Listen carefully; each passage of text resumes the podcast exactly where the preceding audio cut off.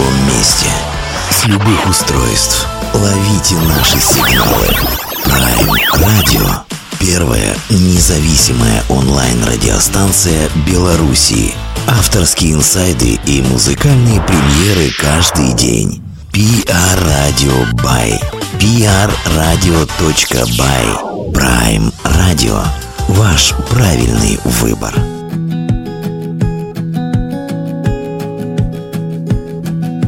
Протанцуй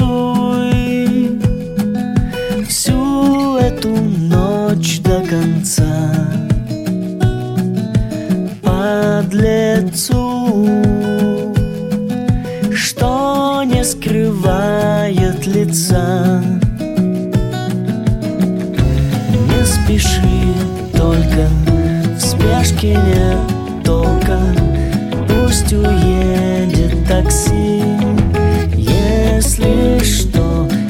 Не своди счеты, отойди к черту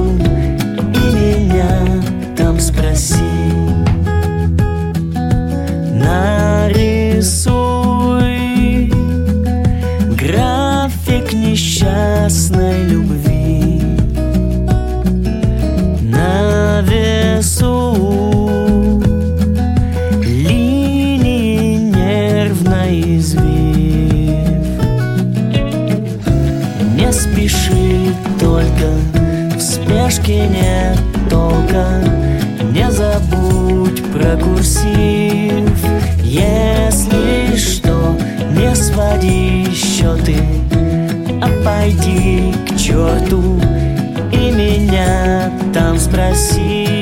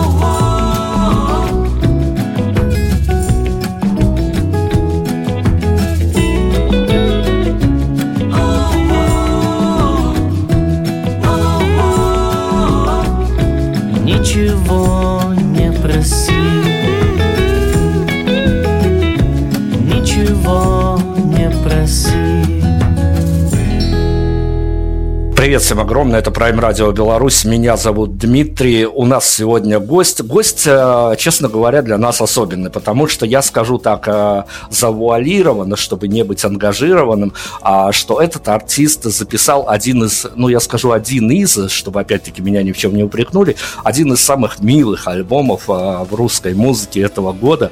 Год, конечно, только на экваторе, но вот самый милый альбом, как нам кажется, уже выпущен. А, Человек-оркестр, сонграйтер, чуть не сказал человек и пароход, все что угодно можно об этом человеке говорить. Николай Шипулин, он же Колямба. Николай, привет огромный. Привет, привет. Привет, радиослушатели. Привет, Дмитрий. Очень рад, что вы, что мы с вами Здорово, мы пообщаемся на многие, на многие темы, мы хотим сегодня пообщаться. На самом деле про милый альбом я, конечно, рискую, потому что меня могут, э, вот даже за такие, за такие слова артисты могут меня немножко похлестать, потому что тут а, обязательно в любом интервью на что-то напоришься, либо на сексизм, либо на переизбыток каких-то эмоций. Но правда, я вот сегодня даже шел а, на это интервью под аккомпанемент вашего альбома. Он, конечно, прекра- прекрасен в своей какой-то, м, не знаю, эмоциональности, что ли, в каком-то попадании во времени. А, но поскольку никуда не уйдешь от медиа бэкграунда, и мне надо спозиционировать вас а, для наших слушателей, для тех, кто, ну, возможно, еще не знакомился с этим альбомом, поэтому я не буду ходячей Википедии, я скажу, что а, нашего сегодняшнего героя вы, конечно, могли а, в широком медийном пространстве наблюдать а, в составе востребованной, что радостно, группы Ромарио. Это такой медийный бэкграунд, причем не просто как гитарист, а и человек человек, который песни туда подписывает, и саунд-продюсированием занимается. В общем, там а, всего, всего очень много. И, ну, понятно, что о Ромарио лучше говорить с участием всех а, участников группы Ромарио. Да. Я, я сам а, лет 10 назад, когда Ромарио были актуальны, хороши и красивы, а, гонялся за Романом, но тогда не случилось. Но все-таки мы не будем, конечно, заостряться на Ромарио, но от этого никуда не сбежишь. Расскажите мне, пожалуйста, Николай, как участник событий, mm-hmm. Вот это вот действительно такая во всех преломлениях с удачами, с неудачами, со взлетами, с падениями, но все прекрасно понимают, а, скажем так, и общественную значимость группы Ромарио, и того, что эти ребята с Урала а, добились всего по большому счету сами. Это такая действительно, а, в хорошем смысле слова, русская история о Золушке, что ребята могут приехать, талантливые ребята, и всего добиться сами. Ну, смотрите, во-первых, ну, как бы, у нас-то совершенно другие ощущения, да? Ну, то есть, когда ты этим всем занимаешься, у тебя нету такого ощущения, что ты вот реально откуда там с Урала приехал, покорил там кого-то, да? Нет, абсолютно такого нету, мы просто занимаемся своим делом, пишем свои песни. И по факту, ну, как бы вот такого какого-то успеха, как, э, как в фильмах, да, его, ну, в принципе-то и не случилось, да? Так назовем. Ну, то есть э, проснулся знаменитым, такого не было. Но такая планомерная, как бы долгая работа, вот, э, когда ты бьешь в одну точку, да, ты пытаешься как бы продвигать свою музыку, она, так скажем, ну, не совсем типичная, э, допустим, для наших широт, что называется, да. Она позитивная, раз, да. Она в мажоре, она как бы ну, очень редко остро социальная, вот так вот ее назовем. Она может быть даже не в повестке. То есть это как бы такая вечная, не вечная, не знаю, как это называть. То есть э, темы, они общечеловеческие, вот так их назовем, затрагиваются в нашем творчестве, да, то, то, наверное, да, может быть, так можно сказать, что, ну, как бы вот этот путь пройден именно каким-то трудом, упорством, не знаю, вот по-другому не скажешь. Ну хорошо, я опять-таки как участнику событий к вам обращусь, ведь mm-hmm. э, самое, ну что, наверное, нас дернуло, один из триггеров, почему мы к вам, понятно, не только поэтому, но это какая-то не столько медийная, столько человеческая история.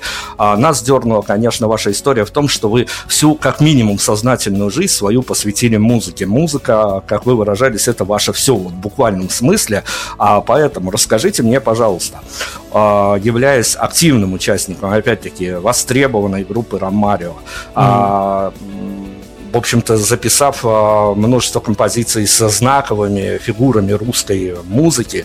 Расскажите мне, вот а, вы же когда-то а, входили в эту музыкальную историю со своими какими-то надеждами и чаяниями, что называется. То есть вы смотрели на это когда-то, а, будучи молодым человеком, смотрели на это когда-то со страниц тогда еще выходивших глянцевых журналов, на mm-hmm. экраны телевизоров, смотрели и понимали, ну как тут, черт, все красиво. Потом попали в эту э, чертову индустрию, и понятно, там случилось все. И э, плохие площадки, и злые охранники, и невыплаты гонораров, чего там только не было, что называется.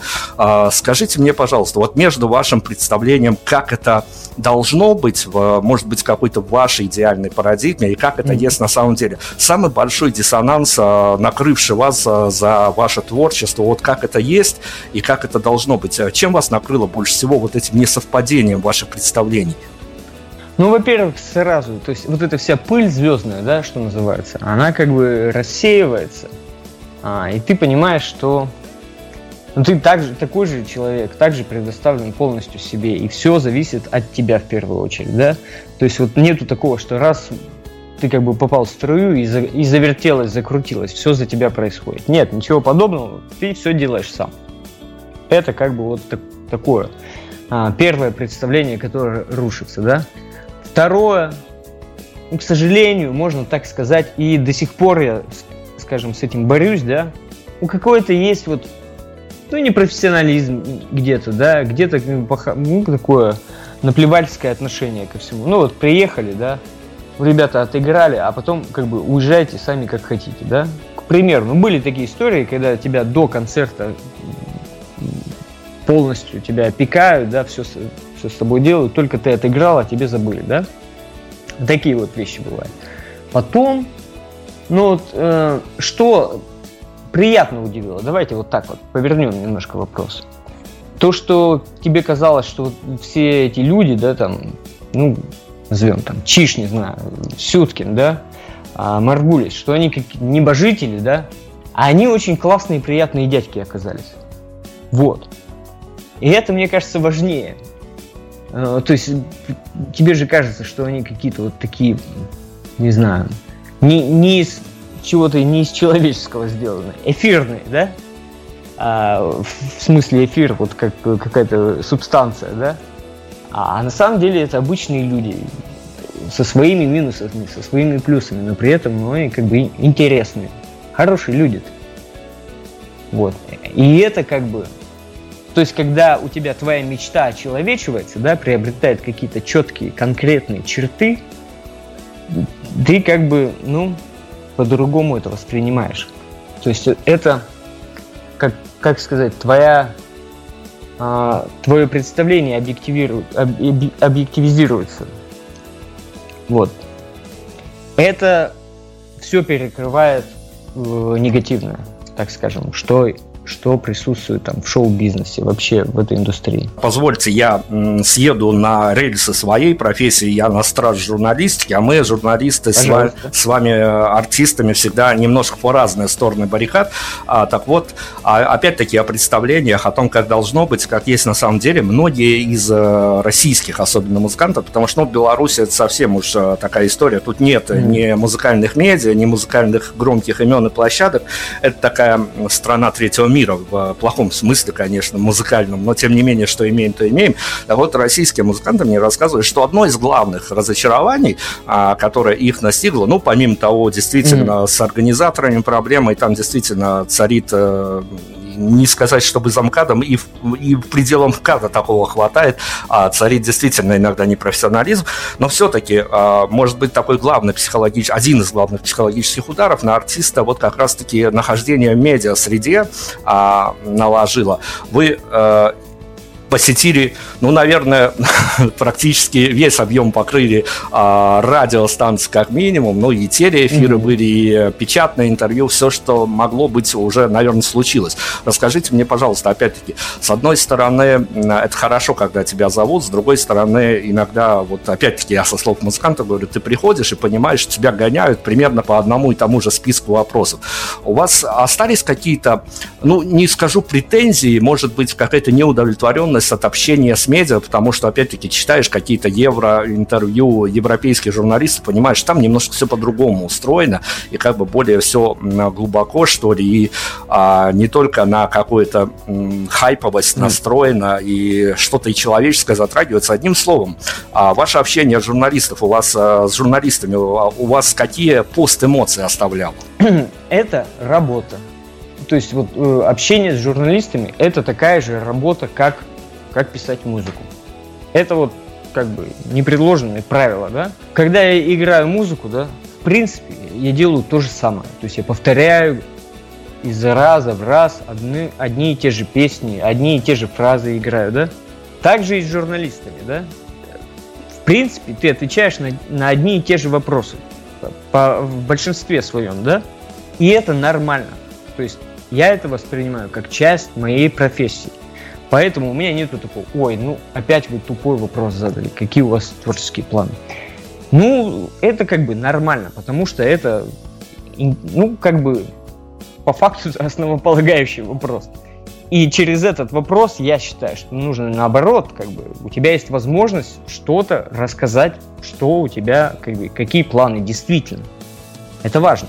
Потом, вы говорите про, ну вот, э, интервью западное, да?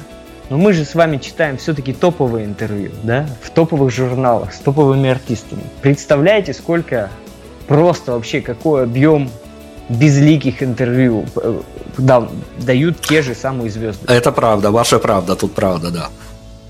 Ну вот мне как-то кажется так. То есть, если мы придем к Познеру, да, там и будут нормальные вопросы. И вот, вот у вас, вот у вас хорошие вопросы. Вы как бы подходите мы же вас позвали поговорить о вашем альбоме, и чтобы зайти, на эту, зайти на эту территорию, а, я сейчас открещусь от журналистов уже финальным вопросом. Вот расскажите, пожалуйста, есть такая мифическая история, а, никто не скажет, правда или нет, а, но что каждый артист, который выходит на аудиторию, будь то в коллективе, будь то как сольный артист, он имеет какой-то для себя важный месседж, с которым хочет обратиться к аудитории. Месседж не месседж, тут э, у вас может быть целая концепция, вы ее можете раскрывать, можете не раскрывать, потому что интрига тоже имеет место быть, но тем не менее, а как сольный артист у вас на данный момент а есть, э, не знаю, сформирован вопрос, на который вам бы очень хотелось ответить, а может быть не я, не еще десяток журналистов вам его в будущем не зададут, а вам бы хотелось публично по а, некому важному для вас поводу высказаться не только музыкально, но и как спикер. Ну вот вы знаете, в принципе, как бы такая вещь, что я пытаюсь это в творчестве это все сделать, да? А, то есть я какие-то для себя поднимаю в первую очередь вопросы, и нету какого-то центрального. То есть я не могу сказать, про что я вот, вот как бы, ну вот, одним словом.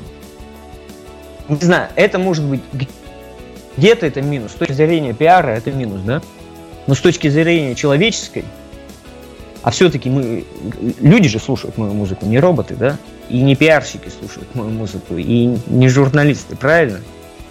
А, то, как бы, ну вот, я не могу так вот э, прийти к какой-то одной линии. В принципе, мне интересно многие аспекты. Высказаться, в чем бы я хотел. Да, вот я не знаю. То есть, как бы я, в принципе, себя ну, не ограничиваю в чем-то, да, то есть нету такого, что я держу в себе и жду. Ну вот сейчас, когда же вы, когда же вы спросите? Не, если мне надо, я скажу. Это правда, и это опять-таки такая история из разряда, может быть, не столь видимых, но ощущаемых, что музыканты говорят, если мне надо о чем-то сказать, вы можете меня спросить о чем угодно, я все равно выведу на те рельсы, которые мне нужны.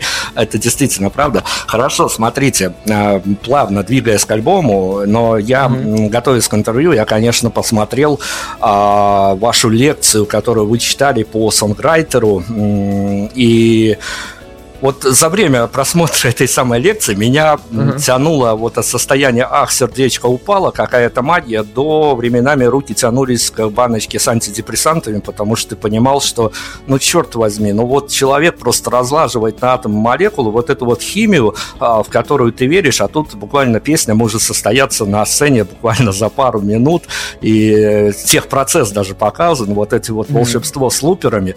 Расскажите, пожалуйста, ну, правда, как вы считаете, понятно, что у вас есть своя точка зрения, я так глобально спрошу. Uh-huh. А, это всегда хорошо, когда маг и волшебник разоблачают свои фокусы и таинства. Понимаете, здесь есть одна важная вещь. Волшебство и магия в процессе написания песни, да, оно, проис... Э, оно мимолетно. Вот в чем дело. И вот это вот а, вот эта секунда, да, когда к тебе приходит эта мысль, и когда у тебя все собирается, ее ты не передашь. А все остальное дело техники, все остальное это ремесло. Вот в чем дело. То есть я могу показать ремесло, но я не могу показать и даже рассказать, как, как это все произошло. Вот, то есть где, где этот момент, как так мозг сработал, не знаю, откуда это все пришло, да. Ну вот я опять же рассказывал, вот, допустим, есть у меня там новая песня, да, и она еще нигде не вышла, про Супермена, да, Первая строчка. Что будет, если... Э, что будет, если ухвативший Супермена за плащ, да? И как бы потом раскручивается история. Что вот если случится, если ты схватишь Супермена за? И как бы это вообще, ну, пришло там, я услышал песню из фильма из какого-то, да, и там перечислялось просто, а, перечисля... в такой шуточной форме перечислялось то, чего не нужно делать, да, и там и вот э, в том числе одно из типа, правил было никогда не хватай Супермена за плащ, когда он залетает. Вот просто в песне это было. Я подумал, а почему бы вот, ну как бы не развить эту тему? Ну вот что, вот ты схватил Супермена за плащ, он залетел, и что с тобой произошло? Понимаете? И вот это вот самое главное, когда к тебе приходит мысль, И когда она оформляется, вот здесь вот происходит магия. И эту магию, не, она не передаваемая. Передаваемая только вот структура. Она, в принципе, общедоступна. То есть это никакое не секретное знание. Это просто опыт. Хорошо, мы поскольку о песнях, мы сейчас упадем на одну из песен вашего альбома. Альбом называется «Никакого рок-н-ролла». Собственно говоря, вышел недавно. А, что удивительно, теперь каждый концерт – это большое-большое удивление. А, еще альбом успел презентоваться худо-бедно в, понятно, в ограничительных условиях, но тем не mm-hmm. менее а, мы поговорим и о презентации, и о альбоме самом как а, неком свершившемся факте. А, но давайте посоветуйте на какую песню нам сейчас надо бы уйти. Давайте начнем с бездельников, с первой песни с альбома. Давайте так и поступим. Колямба у нас сегодня. Мы слушаем а, композицию из альбома «Никакого рок-н-ролла». Дальше вернемся, продолжим.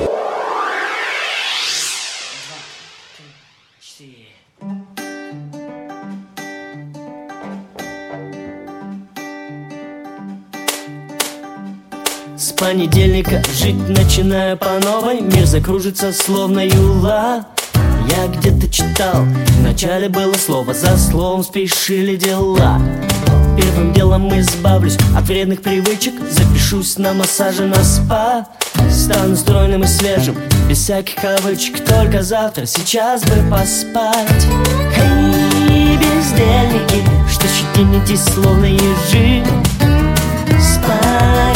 понедельника начинаем новую жизнь. Эй, бездельники ждут великие дела. С понедельника, ну а лучше с первого числа.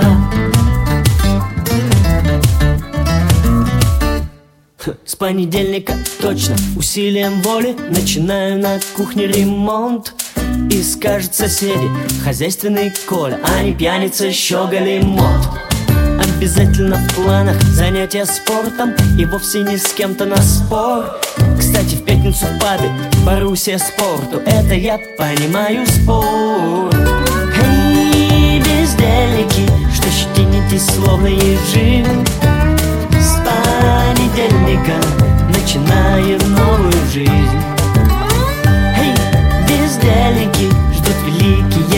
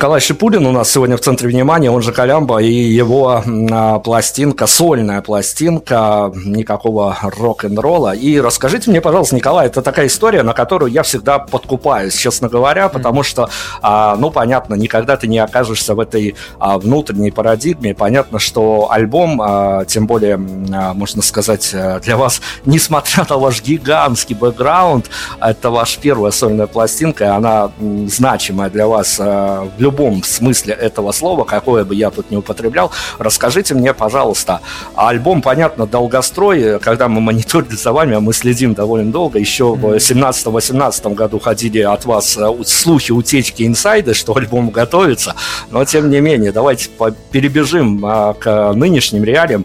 А, вы с какими чувствами, с какими эмоциями проживали вот последние, я не знаю, сутки, а, день до того, как вы нажали кнопочку, отправили отправить альбом на модерацию на цифровые площадки. С какими ощущениями кнопочку-то жали? Я вот физически как бы кнопочку-то по факту не жал. А, но там ин- э, интересная история произошла. Дело в том, что а, когда мы отправляли этот альбом вот э, на агрегаторы, да, которые уже рассылают по всем стримингам, мы у нас был, был, была дата выпуска, по-моему, 26 апреля, что ли. А, и мы не успели все промо подготовить. В общем, он не вышел. И он как бы не успел, э, ну, к 26-му никак не успевал э, выход его. Не получалось все сделать. И это меня как-то дико расстроило. И мы перенеслись, не помню, то ли на 14 мая, то ли на что. И удивительная вещь, там начались праздники, прочее, прочее. И я, представляете, забыл, что на меня выходит. Ну, то есть как-то у меня вылетело из головы, то есть я уже все отправил. И вот, слава богу, что называется, а, дело сделал. И как-то вот, знаете, вот когда закрыл, что ли, гештальт какой-то, все как-то и забылось. Вот. Ну, потом, естественно, вспомнил это ощущение, когда ты берешь телефон, там, не знаю, заходишь в iTunes и видишь, вот он твой альбомчик. Это, конечно, радость большая. Ну хорошо, вот переживательный момент до отправки альбома мы с вами пережили. Расскажите, пожалуйста, опять-таки, тут же каждый поступает, э, как его, наверное, психологически легче преодолеть вот этот барьер после выхода альбома. Э, ну, понятно, ты должен, э, если ты, конечно, не оброс к этому моменту э, вечно с грустными, грустными, но умными глазами СММщиками, которые будут тебе приносить репорты э, с цифрами по альбому, с фидбэками. Все-таки инди-артисты сами все это дело мониторят. Кто-то кто сбегает от фидбэков на неделю-другую, потому что, ну, вот именно вот свой гештальт ты закрыл, и тебе, в общем-то, а, не хочется знать реакции. Мир не перевернулся, и то уже ладно. А кто-то проводит буквально бессонные ночи, выход альбома, и в первые дни просто бегает по лентам новостей и ищет фидбэки. Как вы проводили время уже после выпуска альбома, несмотря на то, что вы нам сказали, что вы забыли о выпуске альбома, но фидбэки на начали прилетать. А, расскажите о ваших ощущениях. В том тоже неоднозначно все бывает. Удивление, разочарование, полет каких-то эмоций а, вверх или вниз. Какова а, была ваша реакция на реакцию на ваш альбом? Первое. Я стараюсь все-таки для себя, как бы не было это тяжело, да, воспринимать все, все мнения, да. То есть, ну, как бы стараться быть спокойным к критике. Это очень важно как мне кажется. Потому что если переживать из-за каждого там критического какого-то мнения, да, а, или из той же стороны, да, из-за хвалебного э, какого-то отзыва, да, а, то в принципе можно-то и с ума сойти. Потому что это, ну, бывает больно действительно. Но когда ты вот вроде старался, старался, старался, долго ты к этому шел, а это действительно долгий процесс, мучительный порой, и вот в этот момент, да, в какой-то, раз кто-то там послушал мельком и ну, составил свое мнение за 2 секунды. Но я всегда себя вспоминаю. Я также, абсолютно так же слушаю какие-то альбомы, да. Вот я взял, что-то послушал, пол песни здесь, пол песни там, пол песни тут, там, где-то раз побольше послушал, где-то сразу выключил. И в принципе, я также вот слушаю музыку. Ну и люди также, многие слушают музыку, да, составляют какое-то свое мнение, зацепило, не зацепило. И когда ты ставишь себя на место слушателя, то тогда ты проще к этому начинаешь относиться. Потому что действительно нельзя же всех заставить любить. Любить, конечно, нельзя заставить, но самый тонкий момент вот в этих всех э, историях с фидбэками, это, наверное, ну, опять-таки, я говорю, сославшись на мнение людей, которых я интервьюировал, угу. для них какой-то тонкий психологический момент, когда слушатели, зрители не ограничиваются какими-то деревянными напрочь комментами, mm-hmm. мол, круто, и молодец, и за тобой будущее и тому подобное. Ну, в общем, такие комменты, mm-hmm. которые можно копипейстить и просто вот выделить, вставить и тому подобное из других а, соседних веток. А вот тонкий момент, когда слушатели, зрители нашли то для себя, что автор даже не влаживал в этот альбом, в эти композиции. А, я не знаю, вот эти истории с вами еще впереди или уже случилось? А, были такие истории, когда, ну там, люди как бы не понимают, допустим, про что песня, да? Но я сразу вам скажу, это я тоже знаю, потому что как бы порой авторское, ну, как бы, ну, не прочтение, скажем, а заложенная мысль э, со слушательской э, восприятием, да, от тех же самых слов. они кардинально бывает различаются, да. И это тоже на самом-то деле нормально, потому что люди-то все разные, у всех разный бэкграунд. И мало вам того могу сказать. Я слушаю там свои песни через года порой, да, иногда для себя как бы открываю другие совершенно смыслы. Не потому что они там заложены, а потому что одни и те же слова для меня со временем, они как бы приобретают другой бэкграунд, другой ассоциативный ряд. И поэтому я к этому тоже пытаюсь спокойно относиться, и на самом деле даже это интересно. То есть, а, а вот ты так прослушал. Хм, интересно, не думал об этом. Вот. И ты для себя как бы понимаешь, что оп, а здесь может быть а, что-то даже и как бы что-то новое заложено. И на самом-то деле вот этот процесс сочинения, он же иногда порою, да, он такой бессознательный. То есть что-то многое выходит из твоего подсознания, и как слова эти складываются, да. И потом, через какое-то время, ты понимаешь, что опа, а вот здесь-то это же и так можно на это посмотреть. И это совершенно тоже нормально. То есть, как бы, есть вот что я э, конкретно, вот что мне не нравится. Давайте уж так э, пойдем, да, чтобы не было такого всего, всего ванильного, да. Когда люди, там, более-менее какие-то профессиональные, пишут, что, ну вот, типа, говно. Извините за выражение, да? А как бы ну ты же, ты же профессионал, ты знаешь, ты можешь разложить, почему, да, по, по конкретному. Вот это, вот это, вот это и вот это, да, это там плохо, слабо, не знаю, что-то еще. Но они позволяют себе там сказать говно. Просто вот одним словом как бы все перечеркнуть. Я понимаю, когда это человек, который ну, как бы не понимает процесса да, сочинения. Он, это просто вкусовщина. Но профессионал, извините меня, должен выдавать критику какую-то, конструктивную, то есть конкретную и по полочкам. И я всегда тоже стараюсь, когда я что-то анализирую, да, какие-то что-то пишу, вот именно э, с точки зрения профессионала, да, пытаюсь аргументировать, почему вот это мне не нравится, там, или это, а это нравится. Вот это единственное, что меня, ну, как бы, мне не нравится. То есть я таких, как бы, сразу для себя немножко закрываю людей. Я же должен спросить у вас э, инсайдерский взгляд на пластинку, которая у вас получилась.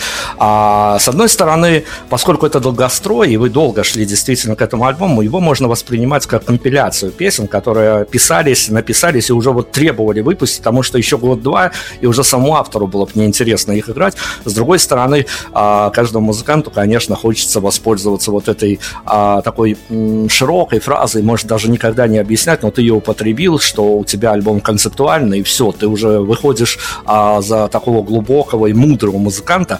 А, тут больше чего? А, некой задуманной концепции, в которую влаживались треки, как пазл в нужную картинку, либо это такая компиляция песен, которая, ну, действительно, если не сейчас, то уже никогда. Скорее всего, компиляция. Я пытался это как-то под какую-то одну гребенку, под одну концепцию, но я вот сразу вам скажу, что как и с выступлением, так и с альбомом.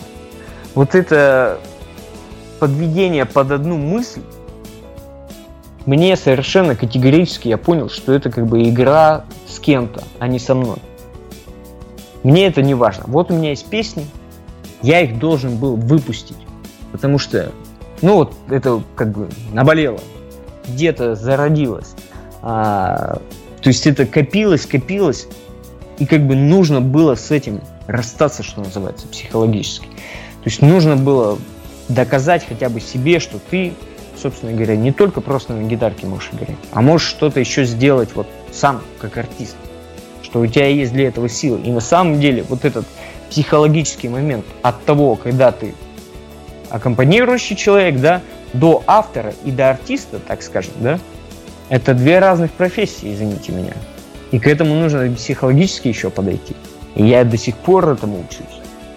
А, поэтому, как бы, ну вот да, это компиляция. Того, что я из себя представляю на данный момент. Опять-таки, давайте еще о психологии, а, коль уж мы такие психологические моменты затрагиваем, а, понимая, как а, работает э, медиа, как работает вот эта вся картина по продвижению творчества и тому подобное, когда тебе надо мало того, что ты записал альбом, еще и своими какими-то а, средствами этот контент донести до слушателя, понимая, как это работало с группой Ромарио. А, там, а, честно говоря, вот так, если по журналистски мониторить, с альбомами были разные истории, что-то заходило лучше, что-то хуже, но для вас, как для сольного артиста вот в этом разрезе, когда вы поняли, что альбом выпущен, и какие-то и фидбэки начали на него поступать, и вас начали звать на интервью как сольного исполнителя, mm-hmm. и вы начали проявляться то там, то здесь, какие-то новые нюансы вы открыли для себя в плане того, что происходит с пластинкой, вот неведомая в формате группы Ромарио, либо по большому счету все э, ровным счетом также протекает? Тут вот, опять же, мы, вы сказали правильно, психология, да? То есть, в принципе, эти процессы мне известны. Я понимаю, как они происходят. Но восприятие мое личное этих процессов тогда с Ромарио и сейчас совершенно разное. Потому что ты как бы, ну вот я говорю, что ты, тебе нужно, ты друг, из себя другого человека должен сделать, извините меня, за такое, за как бы раскрытие, можно сказать, тайны. Вот я и как бы, я и делаю из себя другого человека. Это не значит, что это конфликтующая какая-то личность со мной, вот таким, э, там, Колямбой, да, с Николаем Шипулиным. Нет, не конфликтующая. Это как бы, ты пытаешься из себя просто достать этого артиста. Он же где-то есть в тебе. Ты его как бы не придумываешь, ты его просто вытягиваешь из себя. Вот фокус в этом, как бы ты берешь себя за волосы и вытягиваешь артиста из болота своих там переживаний и чего-нибудь еще. А, вот. Как бы, вот эти процессы, в принципе, понятны. И вот сразу скажу вам, то есть у меня была задача не то, что я вот сейчас выпущу альбом и стану популярным. Нет, у меня главная задача это заявить о себе как о самостоятельной творческой единице. Исполнительской и, и там сонграйтерской, сочинительской, продюсерской. Вот я, собственно говоря, эту задачу выполнил. Дальше уже дело какой-то, где-то удачи, где-то, естественно, какой-то работы. Ну, хорошо, зная правила игры, я сейчас, возможно, утрирую, потому что тут ситуация такая, что каждый воспринимает вот это вот э, состояние, когда кто-то э, понимает, как это работает, кто-то только поверхностное впечатление о всей этой индустрии имеет, но тем не менее, зная правила игры, э, ваше проявление в очень благом деле э, портала Медуза, агенты лета, mm-hmm. вы понимаете, что Медуза все-таки, ну, мало того, что она признана инагентом в вашей стране, это уже статус такой сомнительный. А, на примере «Медузы» у сольного артиста Колямба, который отвечает за себя и в творческом плане, и в, в идеологическом плане mm-hmm. тоже, а, вот эти вот а, факторы риска, они м, между собой как-то в своей парадигме обсуждаются, что сегодня ты на «Медузе», а завтра в стоп-листах каких-то федеральных станций. Во-первых, меня там и нету. Это раз. На федеральных меня нету. Там э, какой-то эффект на Ромарио, я думаю, это ничего не, не воспроизведет. Во-первых, это все мелкая возня, да. Я понимаю, если Филипп Киркоров, да, что-то там сделает, или, не знаю, да даже, извините меня, группа B2 самая популярная, самая, как бы, сейчас топовая группа России, да, она и там, и сям. Это как бы, ну, нету такого, чтобы вот прямо тебя возненавидели за какое-то твое, за твой шаг. Ну, поддержка Медузы, это как бы не поддержка сейчас, скажем, у нас товарища Навального, да? За Навального могут что-то кому-то сделать уже, да? И то не факт. А, но вот мне кажется, ну, по крайней мере, я этого не боюсь, я высказываюсь как хочу. И отлично, мы опять-таки на композицию должны уйти, опять-таки следуем вашим рекомендациям, что дальше, к чему нас беседа подвела, скажем так. Беседа нас подвела, мне кажется, к песне «Она ангел». И тут я хочу сделать маленькое, как бы, не отступление, а подсказку дать. А, песня эта Ну, странное, вот опять же, о чем я говорил, что иногда понимаешь какие-то новые смыслы, начинаешь э, как бы в них находить, да, в этой песне. Она написана достаточно давно, аж там в 2012 что ли году. А, но вот так на полке лежала, что называется.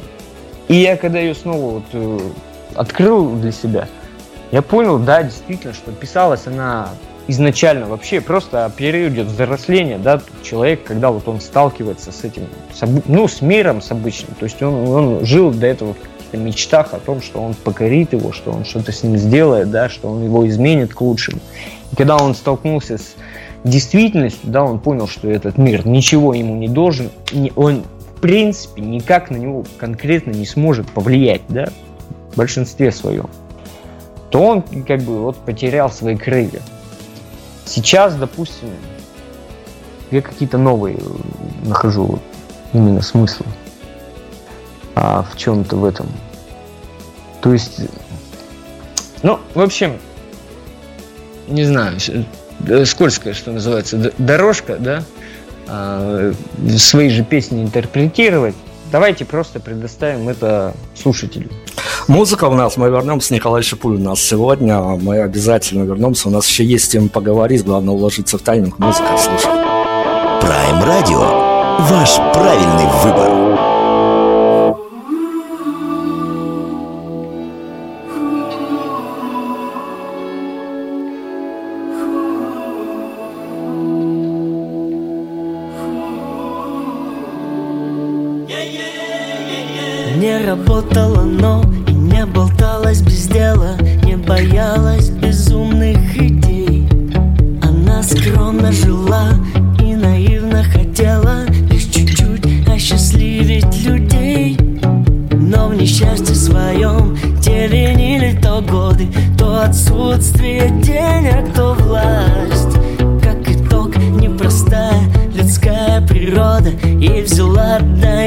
Поддалась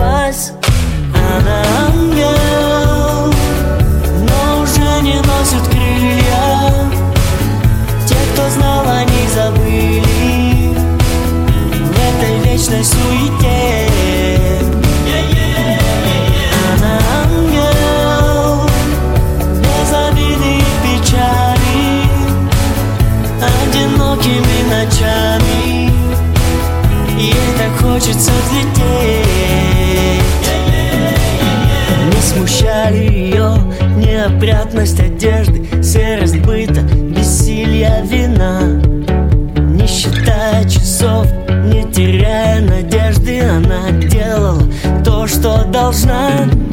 Забывая про сон, презирая усталость Прогорала, как щепка в огне Но рассеялся дым И на память остались Только шрамы на белой спине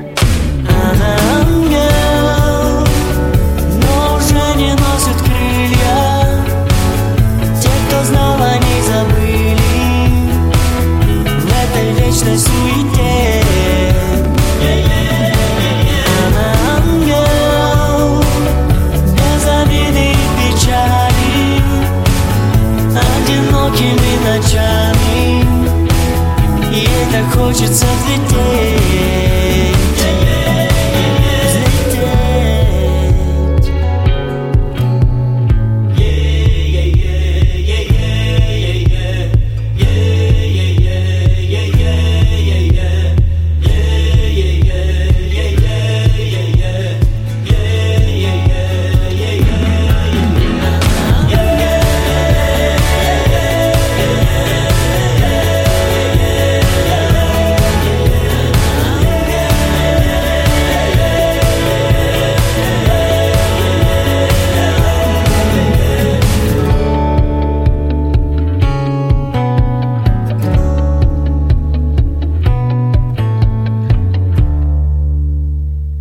Николай Шипулин, он же Колямба, он представляет э, свой э, долгострой, свой, э, как я говорил, уже очень милый, очень уютный альбом.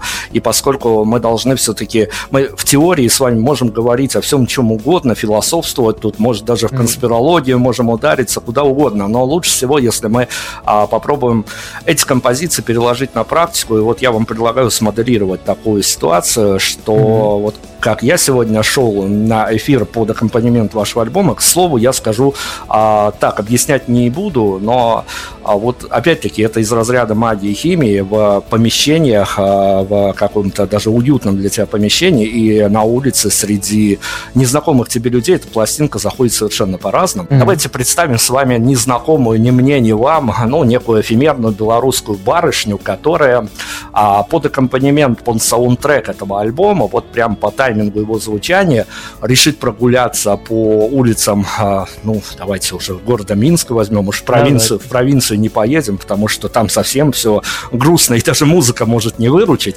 а, но барышня под ваш аккомпанемент не куда-то в офис на грустную и скучную работу, а идет на свидание к своему молодому человеку. Вот mm-hmm. под тайминг альбома с пересадками на метро, на трамвае, а, с незнакомыми, опять-таки, людьми вокруг. Как вам кажется, если она полностью полностью посвятит себя вот этому альбому, у нее есть на это время и приедет на свидание к молодому человеку, уже прослушав этот альбом, она в каком настроении там появится? Интересно. Ну, смотрите. Мне кажется, что все-таки по финалу, да, это будет э, благостное, хорошее настроение, а музыка ее настроит на... Во-первых, она ее расслабит. Вот. Во-вторых, а она проживет какую-то жизнь, естественно, э, то есть она и подумает, и повеселится, и расслабится, и где-то там посмеется, где-то огорчится. Там есть как бы, ну, в принципе, можно любые э, эмоции оттуда достать, да, кроме каких-то, ну, вот конкретно негативных, потому что почему-то вот так получается, что у меня нет. И в принципе, придя на свидание, она как бы в, как это сказать, придет туда взвешенной, спокойной э, и настроенной на, не знаю, на любовь. Вот так вот назовем это. Ну, в общем-то, этот альбом, как мы выяснили, для свидания с хэппи-эндом как минимум, а дальше уже а, барышни, если кто-то на практике проверит, э, напишите нам, мы обязательно нашему сегодняшнему герою передадим вот эти реальности с городских улиц, что называется. А, но хорошо, опять-таки, я же зацеплюсь за крючки, которые разбрасывал давайте, автор, давайте. и э, как раз-таки, бегая по альбому, можно же наткнуться на вот эту вот композицию титульную, которая дала название альбому, и которая прям вот за формат одной композиции в пух и прах разбивает институт семьи, семейные ценности и тому подобное, и после нее хочется как минимум записаться к какому-то своему личному или общественному хотя бы психологу. А, ответ, ответственность автора за свои произведения. Понятно, есть а, общепринятый тренд, я художник, я так вижу, но а, все-таки это же вот такая остро-социальная, что называется, тема. Ну, если не остро-социальная, то тема знакомая каждому а в плане каких-то бытовых отношений. Я прям, когда на нее напрыгнул, на эту композицию первый раз, я ее три раза просто на репит поставил, понялся, пытался понять, есть ли вообще свет в конце туннеля. А, трактуйте вашу трактовку этой самой композиции. Ну, во-первых, свет в конце туннеля там есть, потому что отведу детей до школы и домой затороплюсь. Вот. Смотрите, то есть как бы ну, опять же, я описываю жизнь. И даже не всегда свою. А просто наблюдаю, ну, как бы, которую я наблюдаю, да, подсмотренную мной. А, где-то у других, да, где-то себя ставя в это положение. В принципе, ну, у меня тоже были отношения, и как бы и длительные, и есть, да. И а, дело в том, что вот эта вся как бы картинка, да, счастливого брака – а она же только картинка. А брак это, ну, как бы, работа как, как, как минимум. Брак это, это сложный организм, сложный механизм. А, и он не может быть таким, что вот счастье, счастье, счастье и счастье, да?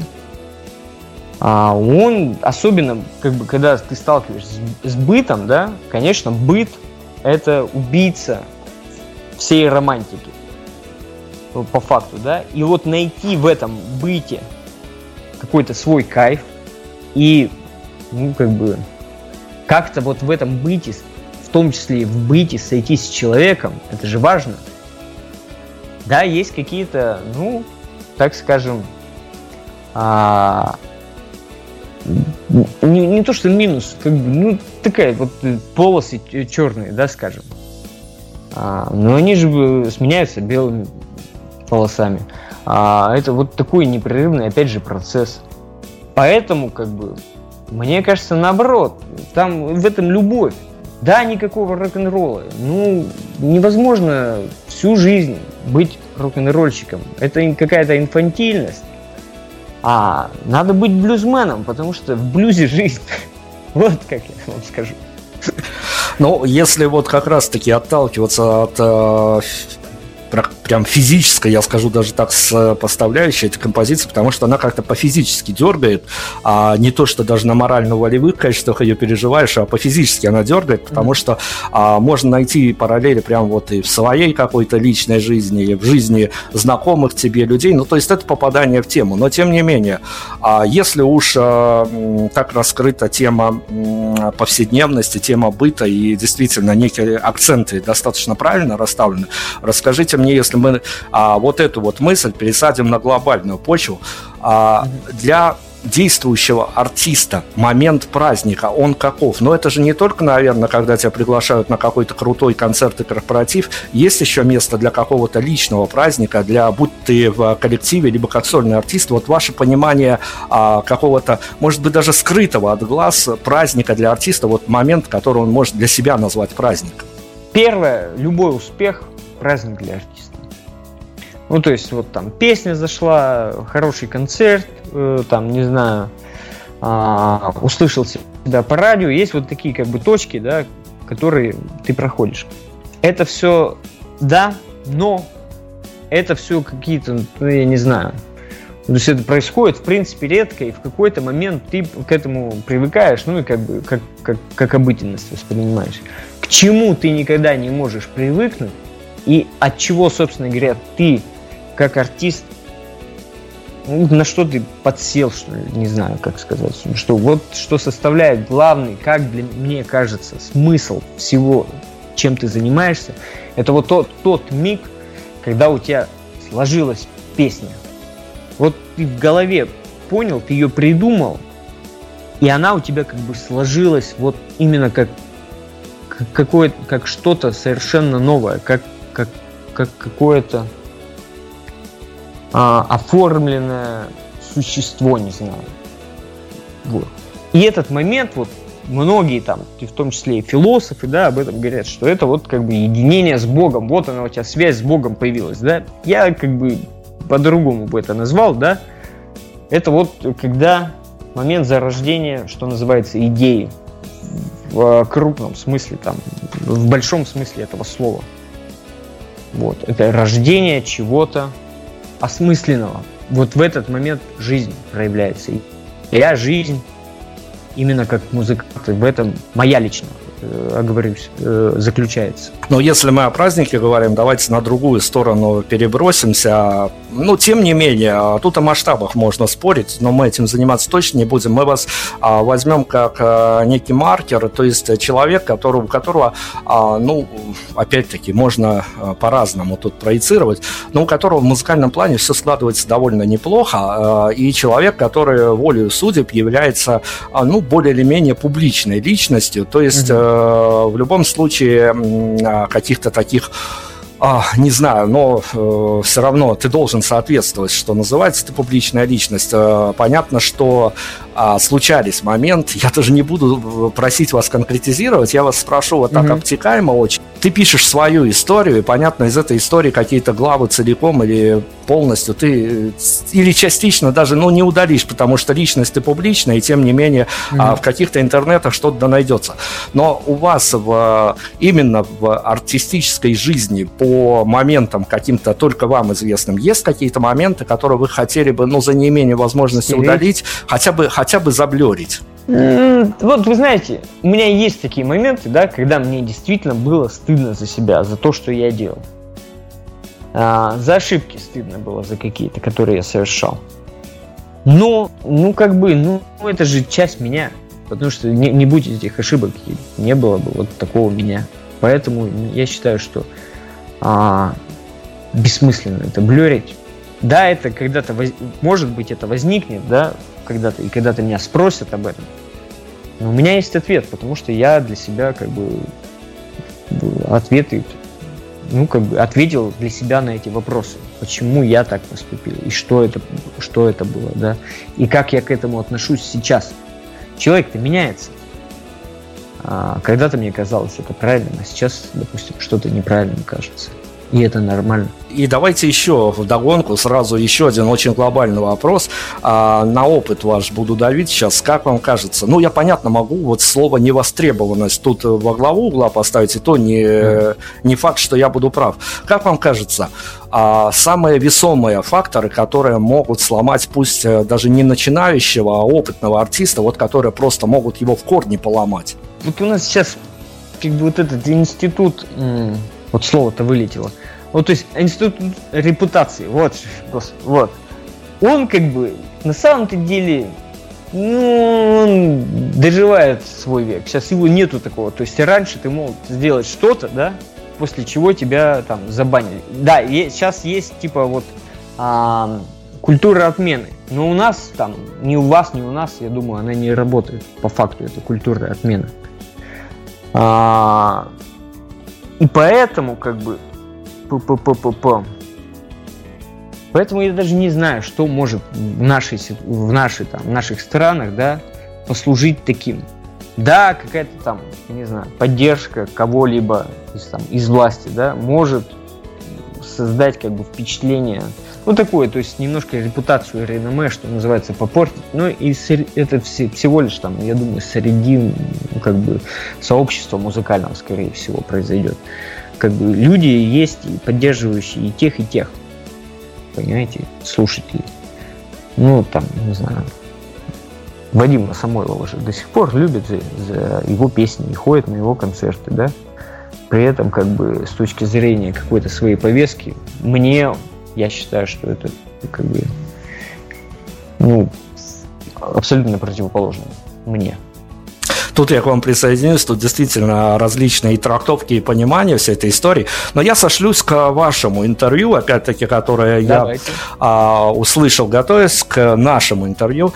А, ну вот, а что, как э, Тут э, мы можем в какие-то совсем дебри, конечно, а, сбегать, потому что для меня все-таки этот вопрос, как для журналиста, непонятен, поскольку я всегда смотрю, да я и мои коллеги всегда смотрим на это с каким-то, а, ну, таким хитрым прищуром, что называется. Но когда ты играешь в востребованной группе, и вроде бы все хорошо, а, тебя не вписывают в какие-то бан-листы, стоп-списки, то есть концерты есть, но им помешать может только какая-то вселенская пандемия, что и случилось. Но наступает момент, когда ты а, находясь на сцене, все-таки перестаешь а, чувствовать удовольствие от того, что ты делаешь. А, что делать в таких ситуациях? И, идти записывать сольный альбом, идти записывать, а, писать песни как сонграйтер. Что, как, как себя выволакивать из этой сложной ситуации, когда не все плохо. Когда все плохо, там понятно, там какие-то общеизвестные принципы включаются, и тот же психолог может помочь. А вот когда у тебя все хорошо, но ты от этого удовольствие перестал получать. А это, кстати, первый звоночек, что тебе нужно к кому-нибудь обратиться. И я, допустим, ну, как бы спокойно к этому отношусь. Я не считаю, что там, как некоторые говорят, что я псих, психологу идти. Нет, я считаю, что можно и нужно в какие-то такие моменты пойти и попросить чьей-то, ну вот, помощи. Тебе действительно нужна помощь, потому что когда вроде бы у тебя все хорошо, это твое дело, и оно тебе перестает приносить удовольствие, то вполне возможно, что тебе нужно просто с кем-то поговорить об этом. И даже возможно, что ты сам придешь к пониманию, почему так происходит. Вот у меня тоже было такое, что я понял, что мне, ну, как бы, ну, как-то все это вот надоело. И это нормально, это по-человечески нормально. Ты не можешь все время, тебе все нравится, не может, да? В какой-то момент я понял, что да, вроде все классно, вот так вот на бумаге, что называется, все хорошо, а ты почему-то не, не в своей тарелке. Тогда я начал думать, что, что происходит. И понял, что вот есть у меня какая-то нереализованная амбиция. Вот и все. Давайте... Скорее всего, любое, ну, как бы, твое э, ну, так, такое вот э, отношение к, там, к профессии, не знаю, к жизни, да, когда ты понимаешь, ну, что что-то не то. Возможно, это нереализованная амбиция. Возможно, это, опять же, ладно. А, ну, короче, если как бы по, по Юнгу, да, по тому же, это как бы конфликт твоей маски, да, с твоим нутром, с твоей самостью начинается. Ну, то есть ты как бы понимаешь, что ты всю жизнь свою носил маску какую-то. Не хочется ее носить уже в таком возрасте. Тут же нет золотой середины абсолютно. А, то есть можно а, быть а, популярной востребованной группой, но по большому счету группой бесполезной, как та же группа Би-2, и хотя они белорусы по корням, но я их всегда называю как эталон бесполезности, эталон забронзовелой группы, которая, ну вот прям как памятник самим себе выступает уже.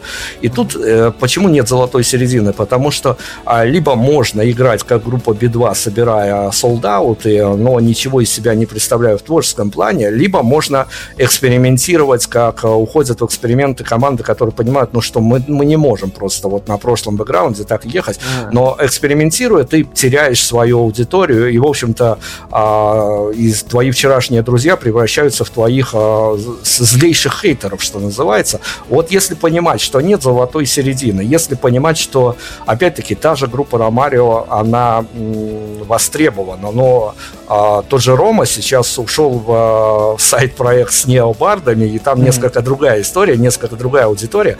А, все-таки, как вам кажется, когда наступает не то что творческий кризис, а опять-таки у тебя все хорошо, но ты понимаешь, что ты можешь еще вот 10 лет как минимум на этом бэкграунде ехать, а, а, стабильность либо эксперименты, ваш выбор. Вот смотрите, у меня есть по этому поводу отличная история. Джордж Харрисон, который, в принципе, эталонный и человек, и музыкант, ну вот, он в 70-х годах, когда увлекся, он, точнее, увлекся он еще в 60-х индийской музыкой, да, но в 70-х годах он выпустил там, по-моему, альбом вот с какой-то такой более на ситаре он там играл, и решил проехаться с этим альбомом в тур. Он поехал. Что произошло? А, в какой-то момент зрители стали как бы, ну, им это не нравится, и в конечном итоге тур ну, как бы отменили. Ну, то есть он несколько концертов отыграл, пош, пошел слух, что там он хиты свои не играет, да, играет только вот на ситаре, там такую а, стилизацию индийскую, что ли, называется, да. А, и он что сделал? Он понял, что это не идет. И он как бы вернулся к себе. Вот смотрите, экспериментировать надо. Всегда надо экспериментировать. Но не факт, что эти эксперименты твои зайдут публике. Поэтому тут как бы в какой-то момент тебе нужно разделить, что у тебя бизнес, да, что у тебя творчество, и вполне возможно, что эти два пункта не будут совпадать. Это нормально. Ты можешь и тем, и другим, в принципе, заниматься. Но смотрите, вы опять-таки пережили с э, той же группой Ромарио прям вот несколько музыкальных эпох, от эпохи э, музыки для хипстеров, кто теперь, кто теперь вспомнит это слово, что называется. Теперь у нас э, эпоха Алишера Моргенштерна. Будем надеяться, что доживем до той поры, когда а, Моргенштерна буду с таким же трудом вспоминать, как слово хипстер, а, но тем не менее, понимая вот как все работает, Вопрос доверия к музыканту, потому что для многих, особенно вот э, когда ты общаешься с людьми, ну, у которых не все хорошо и в финансовом плане, и в личном плане, возможно, какие-то есть такие пустоты, которые люди, а, неизвестные вам люди, сторонние люди заполняют, в том числе и музыкой группы Ромарио, и вашим сольным альбомом. Вопрос доверия к музыканту. А, как вам кажется, вот где ватерлинии, которое надо очертить, чтобы, опять-таки, незнакомые люди не ставили а, во главу угла вот э, как музыкант, как творческую единицу, и прям вот стоит разделять а, все его и месседжи, и э, какие-то мысли, которые он залаживает в творчество, потому что я почему говорю, я за референс всегда беру свою историю. Я пришел в журналистику, чтобы интервьюировать, пробовать интервьюировать людей а, под музыку, которых я в юношестве гулял с кассетным плеером. И mm-hmm. лучше бы я этого не делал, потому что вот если бы я слушал их музыку, у меня все с ними и ментально, и как угодно складывалось как надо. Я мог выключить, если мне не нравилось, но если мне нравилось, я мог часы, если не годы, проводить под э, какие-то альбомы. Mm-hmm. И у меня было представление музыканта как о каких-то хороших личностях. Вот, вопрос доверия к музыкантам. Где нужно разграничивать музыканта как творческую единицу и музыканта как живого человека, как, может быть, даже спикера, который придет на интервью и прям вот поломает свой образ, который он заложил в э, творчестве? Ваши ожидания, что называется, ваши проблемы. Это, мне кажется, истина. Потому что не имея ожиданий, ты как бы не расстроишься. А, это человек, в первую очередь, да? Он волен жить, как он хочет. Да, у него есть образ, но он еще живет и обычной жизнью. Опять же, говорю, что в принципе образ и человек могут различаться. А, э, к этому надо быть готовым. Это раз. Второе. Э, э, что же я хотел сказать-то? Ну, вот, вот мне кажется, это самое главное, что нельзя как бы вот сравнивать, да, умные люди там говорят, никогда не знакомься со своими кумирами, да, потому что, в принципе, ты сам себе его создаешь-то, то есть это не он, и он не должен носить твое представление на себе о нем, архетип твой, вот опять же, к Юнгу мы возвратились, понимаете? А, как, что с точки зрения музыканта, да? А, должен ли он всегда соответствовать своему образу? Мне кажется, тоже не должен, потому что, ну, вот это вот как грустный клоун, да, вот он сегодня веселится, вот он такой, а он вышел, э, стер грим, и все, и он стал человеком. Я бы вот к этому так относился. Но давайте сейчас в, в одно уже не медиа, а живое такое, живое историческое поле запустим и вас, и ваших а, зрителей, слушателей. Поделитесь эмоциями с презентацией альбома, тем более, что не в мирное время презентовали альбом. А, что по эмоциям было с вами, когда вы увидели не каких-то феменных людей, которые пишут фидбэки, которые а, ругают, хвалят ваш альбом, а тех людей, которые пришли к вам на концерт презентации? Это неожиданность всегда, потому что, как, в принципе, сейчас вот такая вещь, ты как бы все равно находишься в каком-то неком вакууме, да? Вся жизнь твоя находится в, в соцсетях в большинстве, да? И, в принципе, ты общение все строишь в большей части, это, собственно говоря, через соцсети сейчас. И это такое ложное впечатление. Вроде кто-то там тебе пишет, да, кто-то лайкает. И вроде бы они как бы и на концерт придут. Но ничего подобного. То есть вполне возможно, все, кто тебя лайкает, не придут к тебе на концерт, а придут совершенно другие люди. А, и для меня на самом деле было вот не то что удивлением, я понимал, что кто-то придет, да, потому что я и статистику смотрел. А, вот. Но ну что вообще это с тобой происходит? что на твою музыку кто-то Вот это, вот это какое-то непонятное, очень сразу вызывающее улыбку ощущение. Господи, это же магия какая-то. Ты что там песенки какие-то пел, а тут люди пришли реально тебя послушать. Вот это меня действительно, не знаю, какая-то радость мне. Вот я даже сейчас говорю, у меня улыбка как у дурачка малолетнего. А давайте я нырну в теоретическую плоскость. А, мы очень надеемся, вот редакционно переживаем за Колямбу, потому что действительно какой-то а, достаточно ментально близкий нам альбом. А, но если а, в живую историю, мы надеемся, что все эти конспирологические, не конспирологические теории относительно коронавируса а, все-таки кончатся, потому что вот эти вот а, смотришь, радуешься, Колямба в лайнапе дикой мяты, Колямба в лайнапе а, вот этого музыкального ночного шабаша в Екатеринбурге. И, и, да. и тут бах отмена, тут бах отмена. С, а, в общем, чиновники совсем с ума подсходили, но там понятно, что, в общем-то, даже эту тему не хочется говорить, то есть, ну, ну когда-то это закончится. Дмитрий, можно, можно я Конечно, конечно. 5, 5 копеек. Э, Все-таки это не конспирология, а это, по моему мнению, это реальная проблема. То есть это не выдуманная проблема. А, и то, что отменяют, с одной стороны, да, это подло в самый последний момент, вот как бы, ну, дело, это отмены, это очень плохие, да, но по факту а, дикую мяту мы не берем. Вот, допустим, Ural Music Night, к сожалению, я знаю, я был на этих Ural Music Night, на многих, да, выступали мы. Вот там весь город в непосредственном контакте 300 тысяч человек. Вы можете себе это представить? Ходят по центру города. Это толпы. Естественно, никакой социальной дистанции, ничего этого невозможно соблюсти. И это, с точки зрения эпидемии, катастрофическая вещь. Дикая мята, извиняюсь, там было продано 12,5 тысяч билетов. Э, площадка была предназначена под 100 тысяч. Там вообще бы никто ничего не заметил. Тем более там были э, либо ты с QR-кодом приезжаешь, либо с ПЦР. Да? Вот это вот глупость, мне кажется, отмена. А Ural Music Night все-таки э, большая опасность была.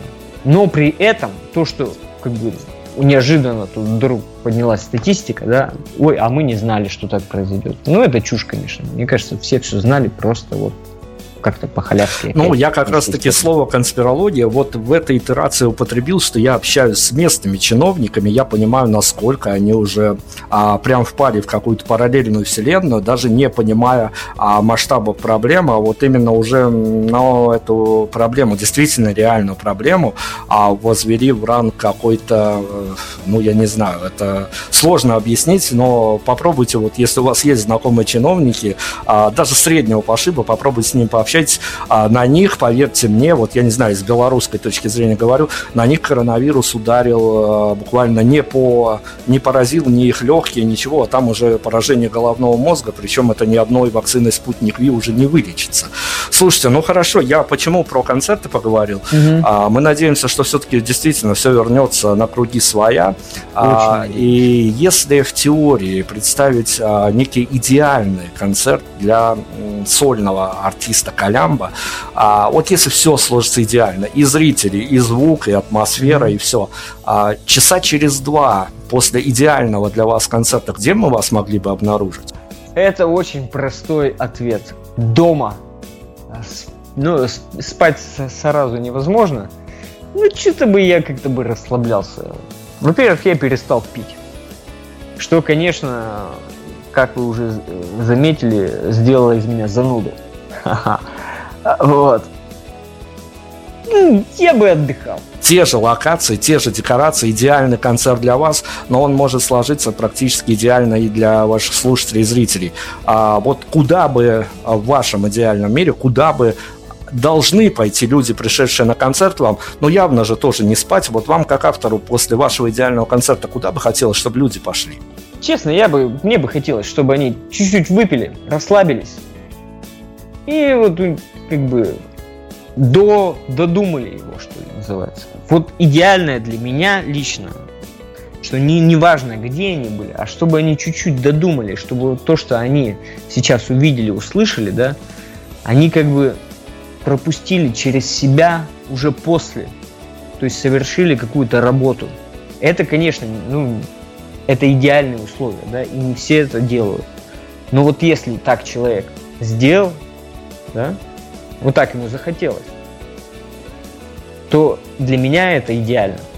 Потому что это, это моя как бы где-то, можно сказать, задача что-то донести. С выхода на вход давайте вернемся. Я хочу вашу э, позицию понять, вот как вы интерпретируете для себя. Нам важны ваши внутренние инсайды.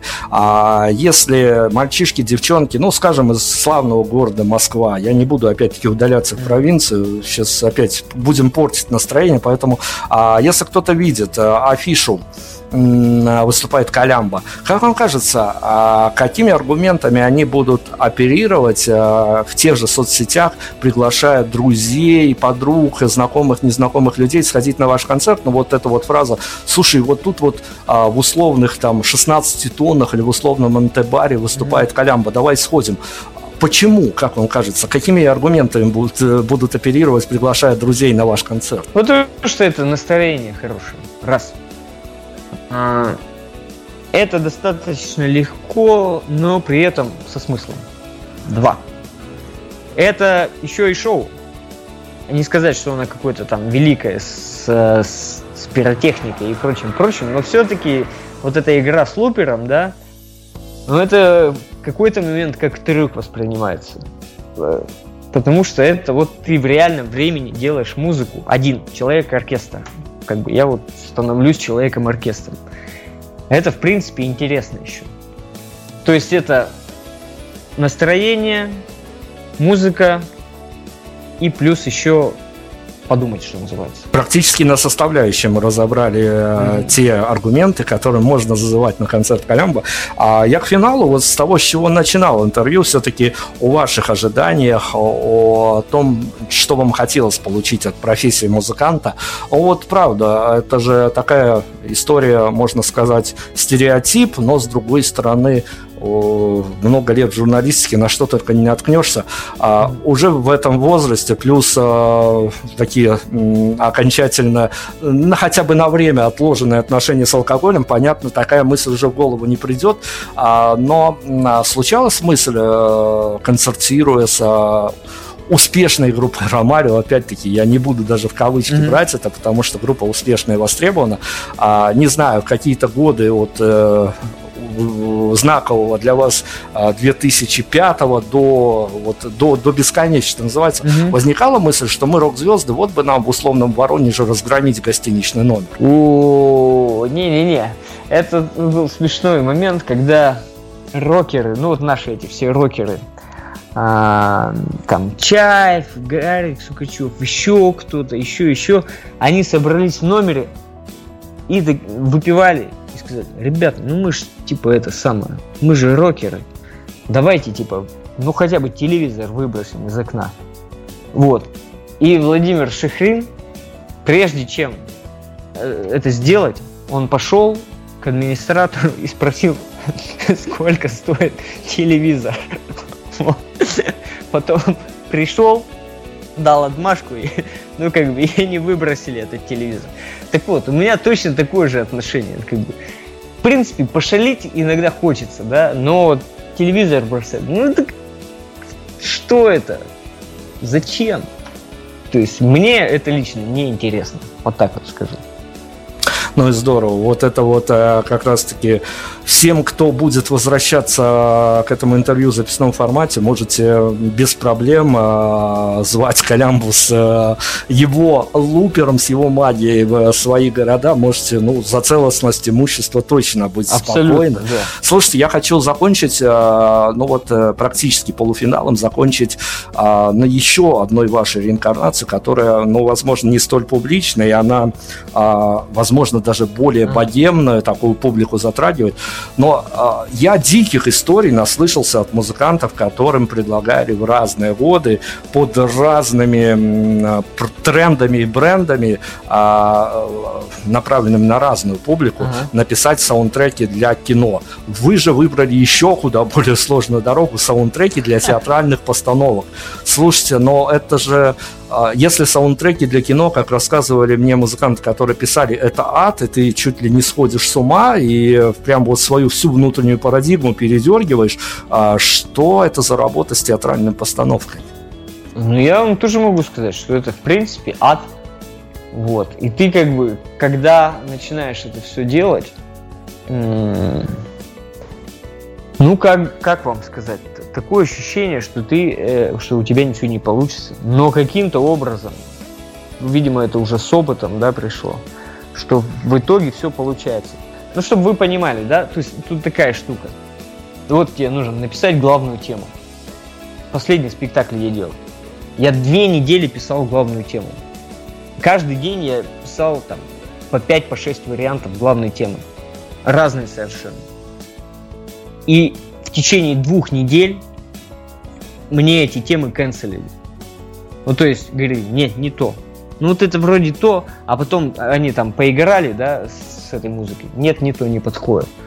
И вот это настолько как бы не потому, что там не знают, что хотят, да, а потому что это живой организм. Там как бы это это сложнее, чем просто музыка. Это еще нужно тебе как-то совместить не только с ну, как визуальной как бы частью, а с характером артиста, с характером сцены. Это сложный организм на самом деле.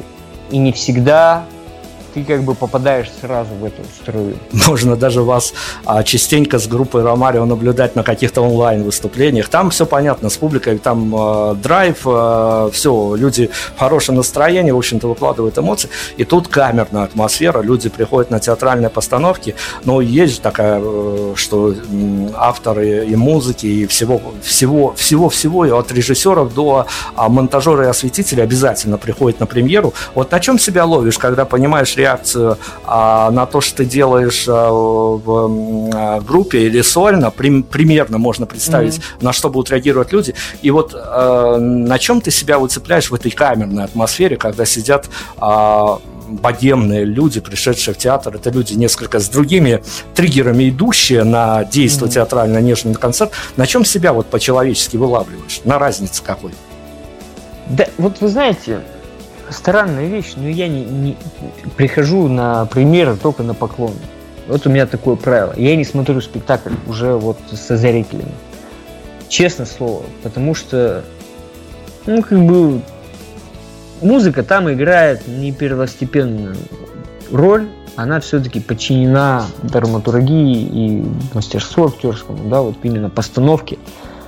Поэтому да, конечно, приятно выходить и приятно понимать, что вот у тебя есть какой-то изысканный зритель, да, так скажем.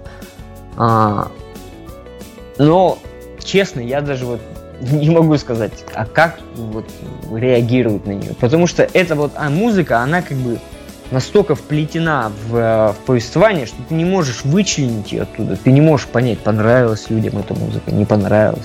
Понравился спектакль, вот это ты понимаешь.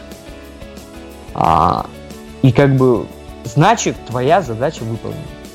То есть мне кажется, если, если музыка помогает драматургии, то вот ты сделал свою задачу.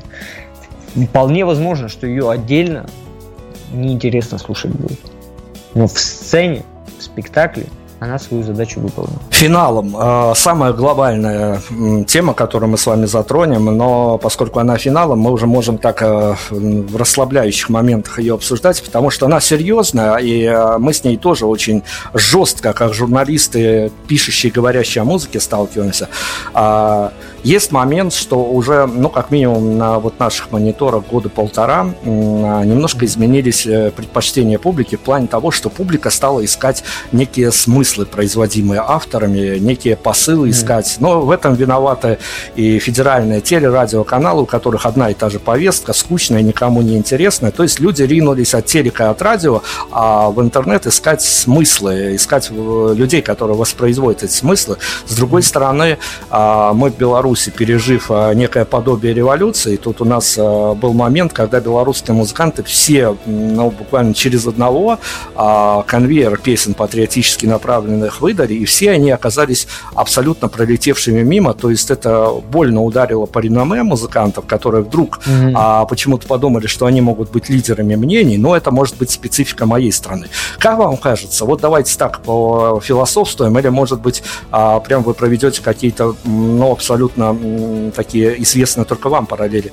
А, несмотря на то, что действительно музыканты тоже пытаются перестроиться, и э, если в году, если не ошибаюсь, в 13-м в одном из альбомов группы Ромарио был риторический вопрос, сколько вмещает автозак, и это все с такой иронией mm-hmm. смотрелось, то сейчас пропетые эти строчки будут, конечно, по-другому интерпретироваться. Но как вам кажется, по большому счету, зная ментальность людей, понимая, как люди реагируют на концерты, как люди реагируют на выход альбомов, музыканты, люди несколько по-другому переживающие реальность, нежели обыватели, музыканты могут э, в далеком, недалеком будущем действительно стать лидерами мнений? Да, нет, вполне возможно. Есть же, как бы, собственно говоря, примеры.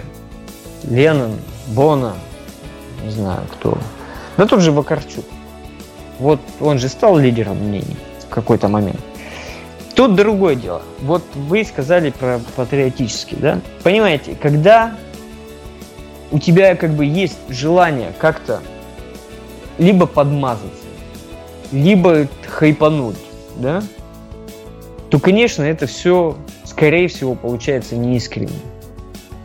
Но если ты транслируешь свое ощущение ситуации, да, оно может быть разным как, оно может быть как за, как против там, власти, допустим. Это другое. То э, тогда лишь это имеет какое-то, какую-то силу, это произведение. Вот и все. Вот что мне кажется по этому поводу. А лидером мнений становится же не, не потому, что музыкант или не музыкант, а потому что оно у тебя есть. Если оно созвучно с, как бы с мнением других, либо твое мнение, ну, как бы кажется людям правильным, то тогда ты можешь запросто стать лидером мнений. Вот, все. И я не вижу в этом никакого, так скажем, а, ну, дисбаланса, что ли, не, не, там, неправильности, что музыкант, как некоторые говорят, ну ты же музыкант, ты петь должен. Зачем ты в это говно там лезешь, да, или что-то еще? Ты не должен никому. Ну, как бы ну, ну, человек. О- окей, я понимаю все это, но если конкретизировать, опять-таки, а, вернемся, потому что альбом Калямба, он а, вне повестки, скажем так, по большому счету. О, это, это такая да. очень личная пластинка, несмотря на то, что она эклектичная, она очень личная. А, записывая очередной альбом с группой Ромарио, неважно в каком году это было, а, вы все-таки, я не знаю, в плане идеологии, в плане понимания то, что творится у вас за окнами, оглядывались на аудиторию не в смысле а, вписаться в ее повестку, но какое-то социальное значение при создании того или иного альбома. Вы э, все-таки скорее сами в своем каком-то внутреннем мире создавали альбом, либо э, были оглядки на аудиторию, вы, э, ну, действительно, хоть хочется, не хочется, а нужно понимать, э, в каком мире живет твоя аудитория. Видите, я не могу тут сказать, потому что, ну, в, в, большинство песен, конечно, в группе Ромарио пишет Ромарио, да? Я за него не могу ответить. Но, естественно, он как автор, да, э, ну, вот в таком в понимании автор-исполнитель, да, как Барт, не знаю, как э, э, певец там, что называется, э, города, да, он, естественно, все это знает и как бы он в повестке находится. Мы все, в принципе, в повестке находимся. Мы знаем, что происходит. Вот так глобально, да, что происходит вокруг нас. Естественно, это на нас отражается. Насколько это как бы специально сделано, я вот не могу на этот вопрос ответить. Но ну, как-то делается. То есть э, все равно мы стараемся писать во времени. Не то, что про это время, а во времени в этом, да, используя этот язык, используя какие-то ситуации, не знаю, общую обстановку. Допустим, вот я сейчас пишу следующий альбом, да, и у меня есть, ну, есть песня, допустим, которая, ну, как бы была, так скажем, ответом моим личным, да, на события, в том числе и в Беларуси. Ну, ну мы надеемся, мы надеемся все-таки, что этот альбом, будущий ваш альбом, не будет таким долгостроем, как первый, а тем Хочется более... побыстрее его сделать, согласен. Да, тем более, что вы все-таки поняли, что первый альбом, как минимум, я опять-таки не, не берусь о масштабах рассуждать, как минимум, не ушел в пустоту, он действительно востребован, его вот, как вы видите, слушают и в Беларуси в том числе, и нам, нам, нам нужны финальные титры от вас. Вот скажите, пожалуйста, а когда с вами а, последний раз случалась история, а, журналистский опыт. Тут опять я ничего не придумал. А. Вот как слышу эти истории, так их интерпретирую. Когда рассказывают о том, что ты сидишь, пишешь, и вдруг из тебя а, причем в абсолютно адекватном, трезвом состоянии, не под чем-то, грубо говоря, а, а просто из тебя вылетают эти строчки, которых ты сам от себя не ожидал. А какие-то финальные титры, вот строчки, самые неожиданно написанные вами строчки, которых вы сами от себя не ожидали. Я вам расскажу историю. Как, собственно говоря, ну, так скажем, я понял, что, опять же, вот, э, ну, что мне нужно это сделать, собственно. Когда я писал песню «Игла», да, вот из меня как раз я решил так себе, что я не буду что-то выдумывать, да, как бы проецировать какую-то ситуацию, просто решил прислушаться к себе и стал писать вот то, что из головы, вот чуть ли не, не как бы не вот рандомно, да, просто мысли. И вот у меня вышла эта строчка «Зачем выходить на поклон свое ремесло не любя?» И тут я задумался. И мы уже об этом говорили. А, а вот каком-то, что, что ты вот иногда тебе кажется, что ты занимаешься не тем. И вот это была для меня, скажем, для альбома основополагающая строчка, что я должен из этого выйти состояния. И через этот альбом я из него вышел. Друзья, сейчас как не хочется быть морализатором, хочется просто подбодрить, что ли, людей. Всегда, э, даже в самых каких-то неприятных моментах можно найти и выйти из этой ситуации победителем. Старайтесь выйти победителем из всего. Я считаю, что я вышел победителем. Слушайте, ну спасибо, действительно. Выйти победителем из э, битвы со своими внутренними демонами это та еще история, когда ты их побеждаешь, а, то действительно чувствуешь себя, а, ну, в своей какой-то вселенной, действительно очень... Э, ну, героем под... Да, героем, чего уж тут говорить. Мы сейчас а, уйдем на финальный трек, это будет композиция про «Напишу песню». Давайте, чтобы мы на романтической волне ушли, ведь это тоже история, которая случается абсолютно не со всеми. Я-то посмотрел создание этой композиции, композиций. Но давайте вы вот сейчас монологом прям поставите финальную точку, потому что это же а, такая очень трогающая история, на самом деле, под которую хочется и уйти и сегодня, чтобы оставить какой-то очень теплый след, когда а, в момент расставания ты пишешь а, песню, а вот дальше а, давайте историю расскажите, чтобы не с моих слов это было. Давайте, смотрите, очень простая история. Я ухаживал за девушкой, она в какой-то момент сказала мне, что типа, Коля, я уже в другой город жить, ну и как бы я расстроился, и вот шел, и вот у меня уезжай, если ты так решила, если животное решила, там покоя не дает. И вот у меня была вся песня, собственно говоря, из этого состояла. Уезжай, уезжай, уезжай, уезжай, уезжай, уезжай. Я подумал, ну какого черта, ну вот зачем как бы, ну вот это все, негатив этот весь. Да, уезжай. Я придумал, а почему бы вот, вот ты уезжаешь, и я бы не написал тебе песню в дорогу. И вот как каждый раз, когда ты ее будешь петь, ты будешь мысленно возвращаться на эту на красную пресню, в дом, в наш дом, что называется. А с обречен... песня с обреченным куплетом, но победным концом. То есть, друзья, всегда добро победит, что называется очень теплая такая история, правда, и э, вот под нее хочется выныривать из реалий, из очень злых каких-то наших повседневных реалий, и понимать, что э, даже в момент расставания пишутся песни, они остаются в истории, может быть, даже э, переживут своих героев эти композиции. Спасибо вам, Николай, огромное, спасибо, было очень, спасибо. очень приятно с вами пообщаться, спасибо вам за ваши Взаимно. взгляды. А мы запишемся в виш-лист ожиданий под э, интервью о вашем втором альбоме, надеюсь, он выйдет. Мы мы доживем Конечно. до этого момента и поговорим о нем тоже. Тогда еще больше тем у нас для обсуждения будет. Сейчас у нас финальный трек. Всем спасибо, не болейте, всем удачи. Спасибо. Николай, спасибо вам огромное. Спасибо, пока.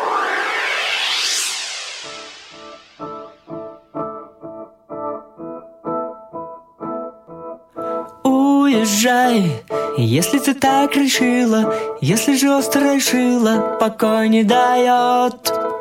Уезжай, дорогой пыля ботинки, сменяя картинку картинкой, давай вперед. Уезжай, туда, где сейчас теплее, бери свой винтажный плеер и с ветром в волосах. Уезжай, куда позволяет виза, навстречу морскому бризу, расправив паруса, гуляя по пресне. Я напишу тебе песню про прошедшее лето С обреченным куплетом, но победным концом. Я напишу тебе песню, если все надоело Чтобы ты ее пела со счастливым лицом. Я напишу тебе